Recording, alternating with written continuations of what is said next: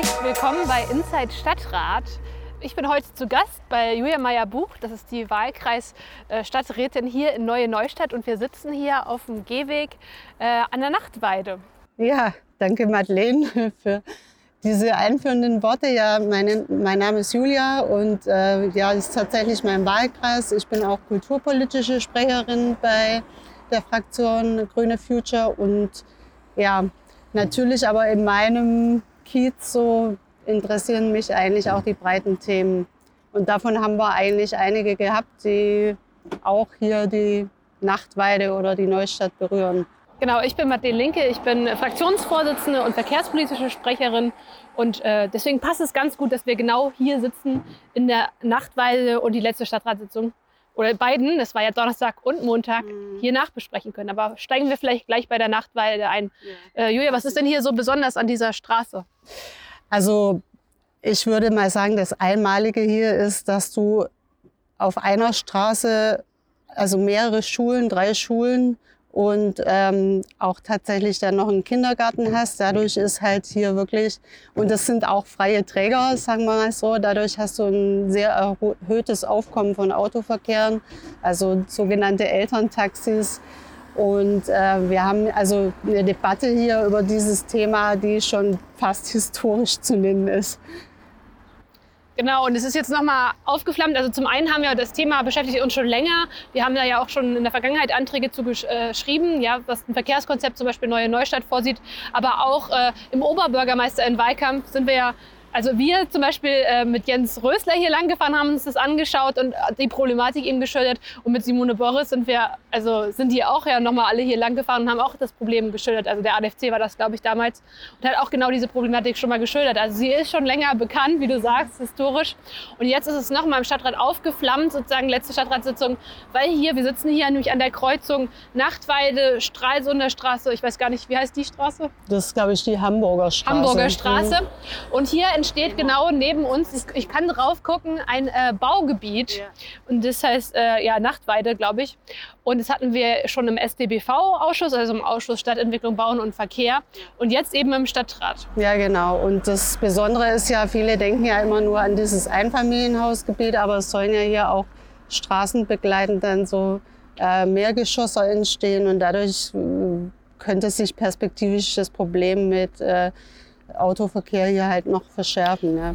Auf jeden Fall. Und weil diese Problematik nicht besprochen wurde, also tatsächlich im SDBV haben wir irgendwie nur über den Schroteradweg gesprochen, der da hinten lang führt, der ja eigentlich erstmal positiv ist und dann beim Zoo so ein bisschen irgendwie abrupt endet, aber äh, haben über das Baugebiet gesprochen, ja, die Höhen und alles Mögliche, aber diese Verkehrsproblematik, die wurde noch nicht äh, intensiv genug besprochen und deswegen haben wir eben in der letzten Stadtratssitzung gesagt, okay, Rücküberweisung in die Ausschüsse, eben SDBV und noch, war noch ein Ausschuss. Ne? Ich glaube BSS auch, also Schul, mhm, Schule, Genau, Sport. BSS, ja.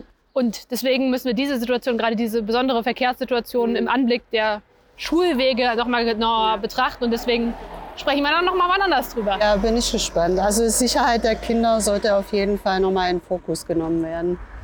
Auf jeden Fall. Dann würde ich aber vielleicht schon mal zum nächsten Thema kommen. Das ist Energieversorgung in Magdeburg. Das hört sich erstmal neutral an. Aber es geht natürlich um die Energiekrise.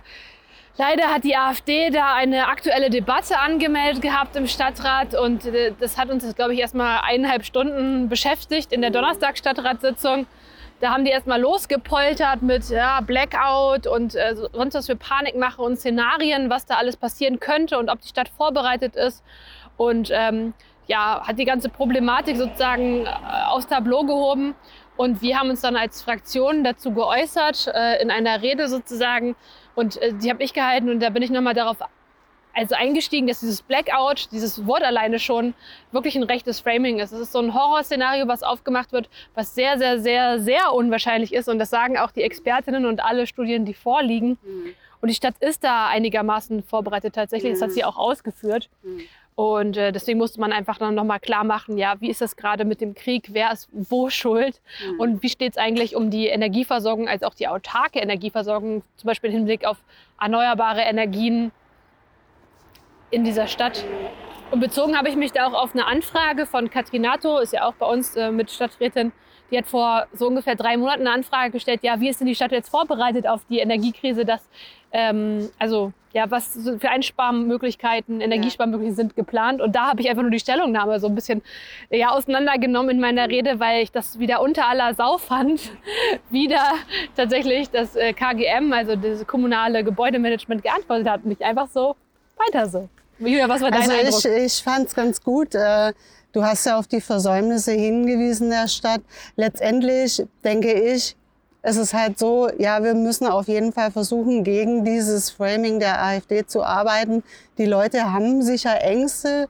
Äh, ich sag mal, zu einem gewissen Teil sind sie vielleicht berechtigt, beziehungsweise meiner Meinung nach müssen wir halt so rangehen, dass wir den Leuten auch die Ängste nehmen. Und ich fand auch schön, es ist das Wort Solidarität gefallen. Also wenn es wirklich wieder erwarten doch zu irgendeinem Worst-Case-Szenario kommen sollte, dann ist halt das das, woran ich mich halte. Aber ich finde halt auch aktuell ist die Stadt jetzt schon ein bisschen in die Pushen gekommen und erste Maßnahmen äh, werden halt durchgeführt.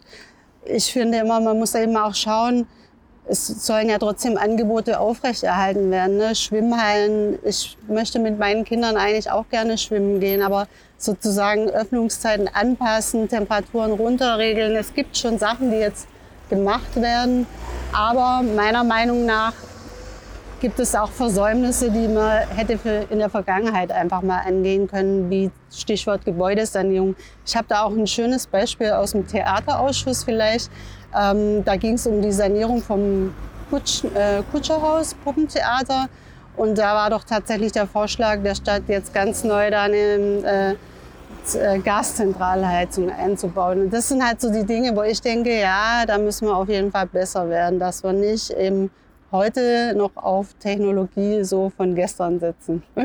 Das ist ein super Schlusspunkt vielleicht erstmal für den ähm, Punkt, den wir behandelt haben im Stadtrat. Und ich würde vielleicht noch kurz zu äh, touristischen Wegeleitsystemen kommen. Da hat die Stadt äh, uns, also schon vor zwei Jahren haben wir das sozusagen angestoßen, haben da eine Machbarkeitsstudie äh, auf den Weg gebracht.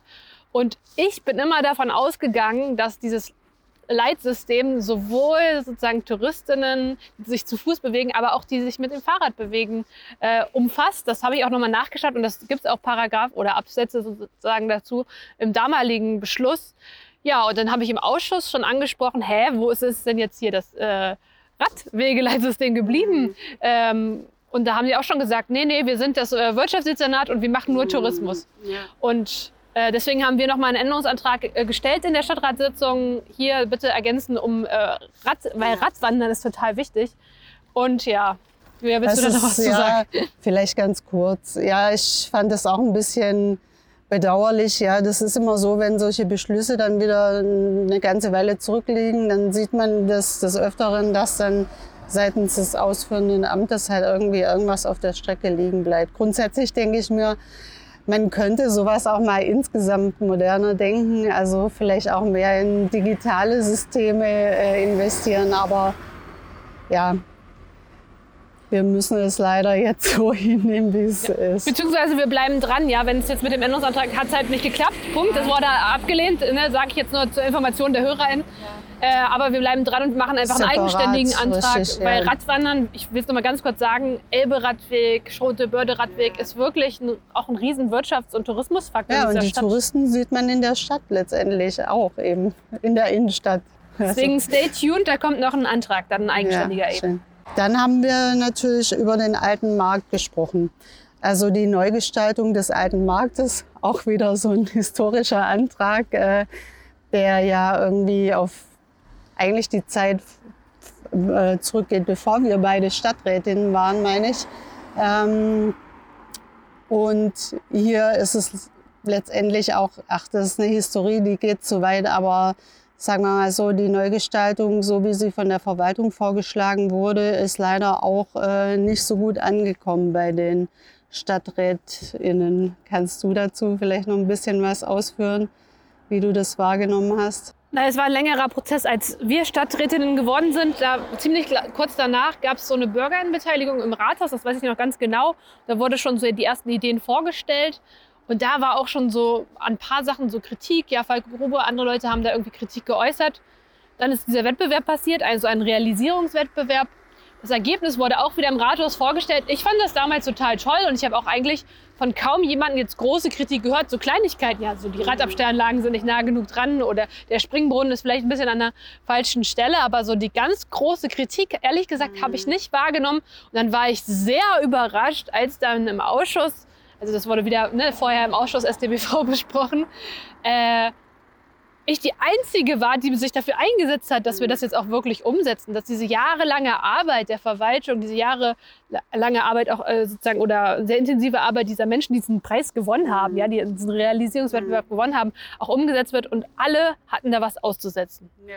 Weil Bäume verschoben werden, weil der Springboden falsch ist. Ja. Und ich kann es wirklich nicht verstehen, weil dieser alte Markt, das ist in meinen Augen schon auch zum gewissen Grad auch ein Herz unserer Stadt und ein wichtiger Treffpunkt da muss was passieren. Für mich war es halt auch vorrangig, deswegen habe ich eigentlich zugestimmt zu sagen, ich möchte eigentlich und ich denke, die Bürgerinnen erwarten das auch, dass da zeitnah was passiert. Natürlich ist die Krux halt an dieser Sache, wie sie jetzt dann vorgelegt wurde, so ein, dass die Kosten halt echt ein bisschen aus der Zeit gefallen sind, ne? wo wir jetzt eigentlich im Prinzip auch in so permanente Baupreissteigerungen reinfallen. Das ist das eine. Und äh, klar, diese geplanten Baufällung, äh, Baumfällungen, um sie an einer anderen Stelle dann wieder zu pflanzen, ist natürlich auch aus heutiger Sicht nach den ganzen Fällungen, die wir in den letzten Jahren haben, so ein Ding, woran sich viele auch gestoßen haben. Oder Brunnenanlagen, die wir auch nicht mehr gesponsert kriegen im vollen Umfang äh, bei den bestehenden, die wir schon haben. Das ist halt problematisch. Aber auch deswegen ist es halt echt bedauerlich, dass dieses Projekt nicht schon viel früher, zeitnah nach diesem äh, Wettbewerb letztendlich auch mal vorgelegt worden ist, sondern dann wieder mit so einer Lücke dazwischen. Oder diskutiert wurde, damit man diese Bedenken hätte auffangen ja. können. Weil, und davon bin ich überzeugt, und ich habe das auch immer wieder nachgefragt, sowohl im Stadtrat wie im Ausschuss, man hätte kleine Änderungen machen können. Leute behaupten immer hier, Realisierungswettbewerb muss es eins zu eins mhm. machen. Nein, so kleine Änderungen und wichtige Sachen. Natürlich kann man da mit dem Planungsbuch sprechen. Mhm. Also jetzt, naja, es ist jetzt äh, gecancelt sozusagen das Projekt. Mhm. Aber das heißt nicht, dass der alte Markt da jetzt nichts passiert. Wir haben da jetzt auch relativ neu so eine Sitzbänke schon zentral. Mhm. Und wir hatten ja auch einen Antrag, äh, was Außengastronomie genau vorm mhm. Rathaus angeht und so ein bisschen diese Spur, die da jetzt da ist zum Fahren und Parken vom Individualverkehr, dass man da was macht. Da haben wir ja eigentlich auch Anträge laufen und müssen eben über diese kleinen Akzente, diese ja. kleinen Anträge jetzt eben den alten Markt verbessern, oder? Das ist richtig, ja. Es bleiben uns jetzt diese kleinen Stellschrauben der große Wurf ist sicherlich einfach erstmal vom Tisch. Aber ich glaube, da haben wir ja eigentlich auch wirklich maßgeblich mit Ideen beigetragen, auch immer wieder in den letzten Jahren. Mal schauen, was da noch geht. Ja, wir bleiben dran, sagen wir es so. Anderes Thema, also wirklich anderes Thema jetzt äh, Frauen im Stadtrat. Kommt später, aber jetzt erstmal Frauen äh, in der Stadt. Ähm, wir haben äh, von BürgerInnen, das ist ja bei uns immer so ein Aufruf auf der Webseite, wir sagen Menschen hier, reicht doch eure Antrag, Antragsideen oder Anfragenideen ein. Und da ist tatsächlich an uns herangetragen worden, dass sich gewünscht wird, mal äh, mehr als sozusagen Ottos, also Otto von Gericke oder Otto der Große, auch mal die Frauen, die berühmten oder die etwas äh, getan haben in dieser Stadt, äh, mal mehr ins Zentrum zu rücken. Und da haben wir eine Ausstellung beantragt sozusagen. Also ja, vielleicht kannst du das nochmal genauer mit dem welchem ja. Museum und was wir uns da genau Also es ist ja auch so, sagen wir mal so, die großen, manche sagen ja immer, ach, solche Sachen wie Ausstellungen von bedeut bedeutenden Frauen oder Straßennamen, was soll das? Es geht doch um andere Themen. Aber ich finde halt letztendlich die großen äh, Themen, die können wir jetzt auf kommunaler Ebene leider nicht anfassen. Das ist eher Länder- oder Bundsache. Aber was wir halt machen können, ist die Sichtbarkeit halt von Frauen in der Stadt erhöhen. Äh, und hier geht es ja darum, Frauen, die was geleistet haben, historisch oder in der jüngsten modernen Geschichte. Das finde ich auf jeden Fall gut. Dadurch erhöhen wir halt die Sichtbarkeit.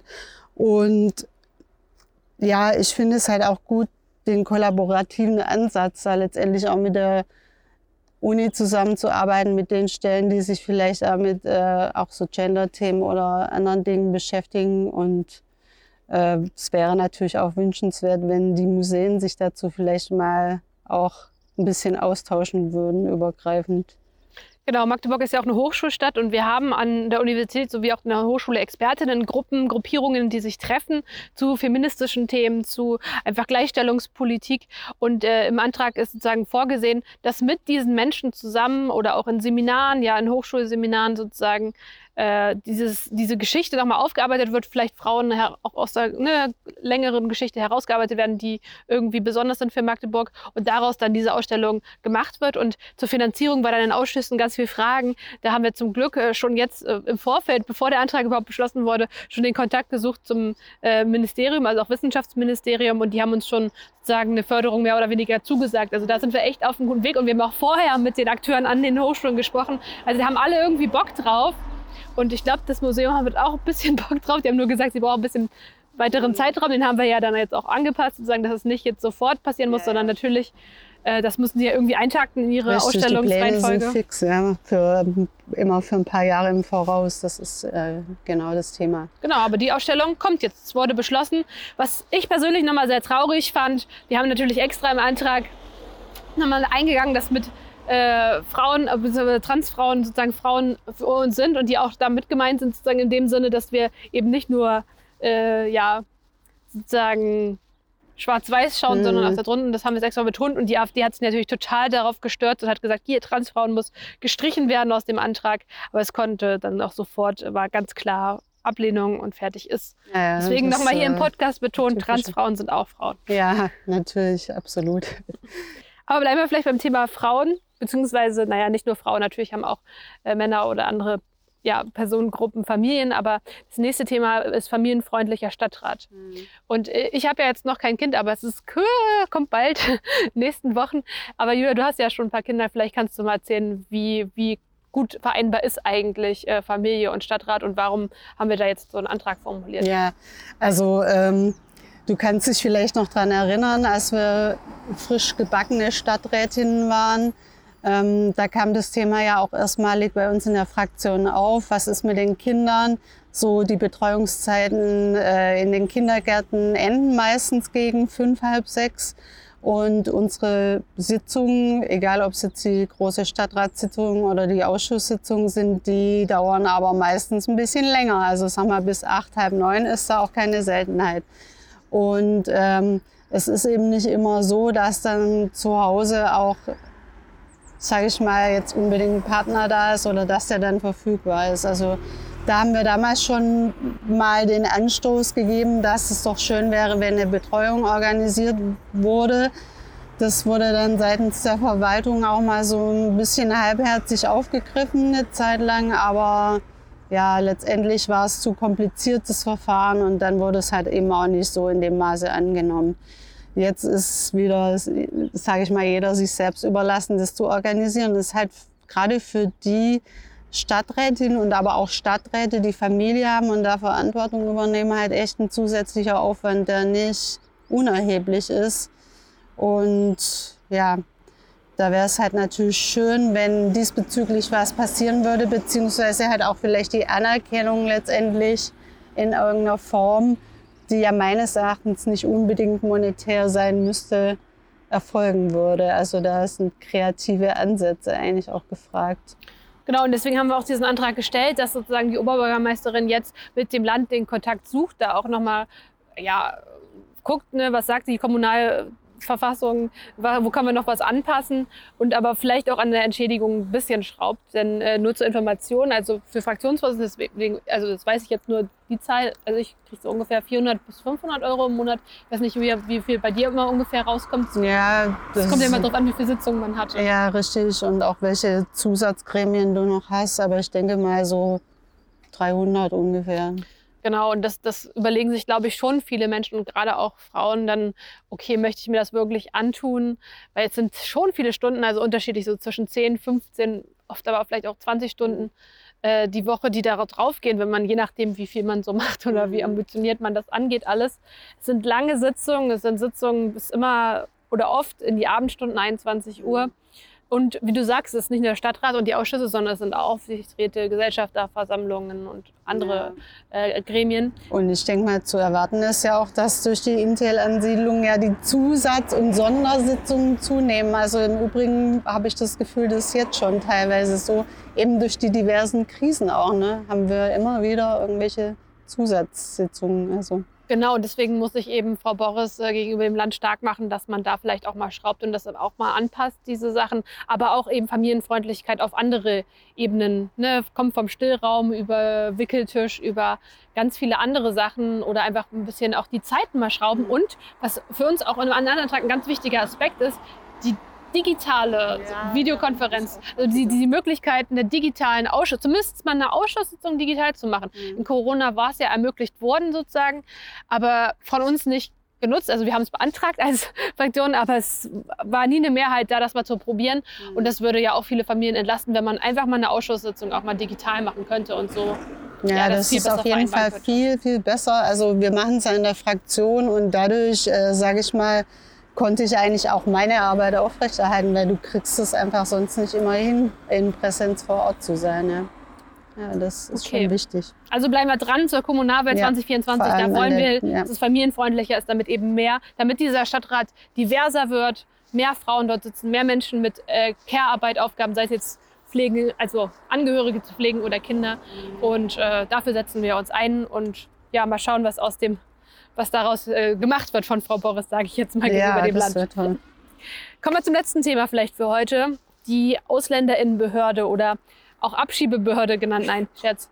Ähm, wir, also ich war da vor Ort, da gab es letztens eine Demo wirklich von Betroffenen, also äh, von Geflüchteten, aber auch anderen Menschen sozusagen hier in Magdeburg. Und äh, die haben ganz stark auf eine Problemlage hingewiesen. Äh, Julia, was ist denn das Problem in der Ausländerinnenbehörde? Ja, also ähm, ich durfte ja neulich auch im Integrationsbeirat zu vertreten und so wie ich das wahrgenommen habe, ging es eben auch vorrangig um diese Zeiten des Einbürgerungsverfahrens, äh, die hier wohl im Gegensatz zu auch vielen anderen Kommunen unglaublich lange sind und äh, die die Leute halt wirklich vor existenzielle Probleme stellen. Ähm, und ich nehme das letztendlich so wahr, dass wir halt ja neben vielleicht einem gewissen Mentalitätsproblem der Behörde an sich auch strukturelle Probleme haben, die nicht nur bei Personalmangel anfangen, sondern eben auch wieder Thema Digitalisierungsprozesse, die man wirklich komplett verschlafen hat über Jahre, äh, auch in vielen anderen sozialen Behörden übrigens in der Stadt. Ähm, und eben so einer, ja, wir, wir bauen ja jetzt auch so ein International House, aber diese sogenannte Willkommenskultur, die wird halt eben noch nicht gelebt. Und da müsste man mal wirklich, finde ich, äh, so eine strukturelle Revision eigentlich vorantreiben, sich auch zu überlegen, wie man sich komplett neu aufstellt und die Prozesse einfach anpasst. Prozesse und das Mindset. Also ja. es ist nicht so, dass äh, dann Herr Platz äh, sich bei der Demo oder bei anderen Sachen hingestellt hat und gesagt hat, oh ja, dann müssen wir echt mal in unsere Strukturen gucken und die sind rassistisch, das tut mir leid, da müssen wir mal reflektieren und was machen, sondern das Einsehen hat auch noch nicht so ganz äh, funktioniert bis jetzt, finde ich. Und das finde ich eigentlich sehr schade, weil ich kriege immer wieder Rückmeldungen, dass es wirklich rassistische Vorfälle gibt oder man sich einfach ja nicht wie ein Mensch behandelt wird in dieser Behörde. Und das kann es nicht sein. Und deswegen muss es über verschiedene Ebenen, strukturell, prozessual, aber auch wirklich von, ja, weiß ich nicht, Mitarbeitenden Gesprächen und so weiter darum gehen, äh, mhm. äh, da Hürden, aber auch so Wertschätzung und so Kommunikation mhm. anzupassen. Ja, und äh, das ist jetzt mehr noch so ein Feedback vom Vorsitzenden des Integrationsbeirates, der sagt ja auch, okay, wir schneiden uns als Stadt ins eigene Fleisch, weil sozusagen auch High Potentials unter den Zugewanderten hier halt das Weite suchen, wenn sie merken, dass hier einfach nichts vorangeht. So. Genau, also im Hinblick auf Intel, aber auch international Studierende nehmen zu und so weiter. Mhm. Äh, das, und aber auch generell Geflüchtete, ja sei es jetzt äh, aus der Ukraine oder aus Syrien, jeder hat das Recht und äh, sollte einfach in einer Art und Weise behandelt werden und äh, dort auf eine Behörde treffen, die einfach eine Willkommenskultur ausstrahlt und eben nicht äh, ja patzig und sonst was äh, Antworten erhalten. Und deswegen haben wir diesen Antrag gestellt. Der wurde jetzt, wir hatten die Hoffnung, wir hatten ihn zur sofortigen Abstimmung sozusagen ähm, freigegeben. Äh, wurde aber jetzt in die Ausschüsse überwiesen. Das heißt, äh, das Problem wird dann wieder erstmal in die Ausschüsse verlagert und dann kommt es irgendwann wieder in den Stadtrat. Aber immerhin ist das Thema jetzt irgendwie gesetzt. Es wird mal darüber gesprochen, öffentlich. Das ist ganz wichtig, glaube ich, dass es auch mal problem problematisiert wird und ja, irgendwie manche auf die Agenda denke auch. wird. Also ich finde es jetzt auch, ja, also man hätte es immer gern sofort, aber wir wissen ja auch, es ist ja in der Führungsspitze da auch ein Personalwechsel vorgesehen. Von der Warte her passt es dann vielleicht seitlich nachher doch zusammen, dass dieses Problem dann sofort als äh, Top-Thema dann an die neue Führungsspitze Person vielleicht herangetragen werden kann, die wir hoffentlich finden werden. Genau, über die beigeordneten Wahlen können wir dann vielleicht im nächsten ja. Podcast berichten. Ich glaube, für heute haben wir erstmal genug gequatscht. Vielen ja. Dank, Julia. Ich danke dir auch. Und jetzt kommt sogar noch die Sonne raus hier. Also habt noch einen schönen Monat und bis zum nächsten Monat, wenn es heißt Inside Stadtrat. Ja, danke. Tschüss.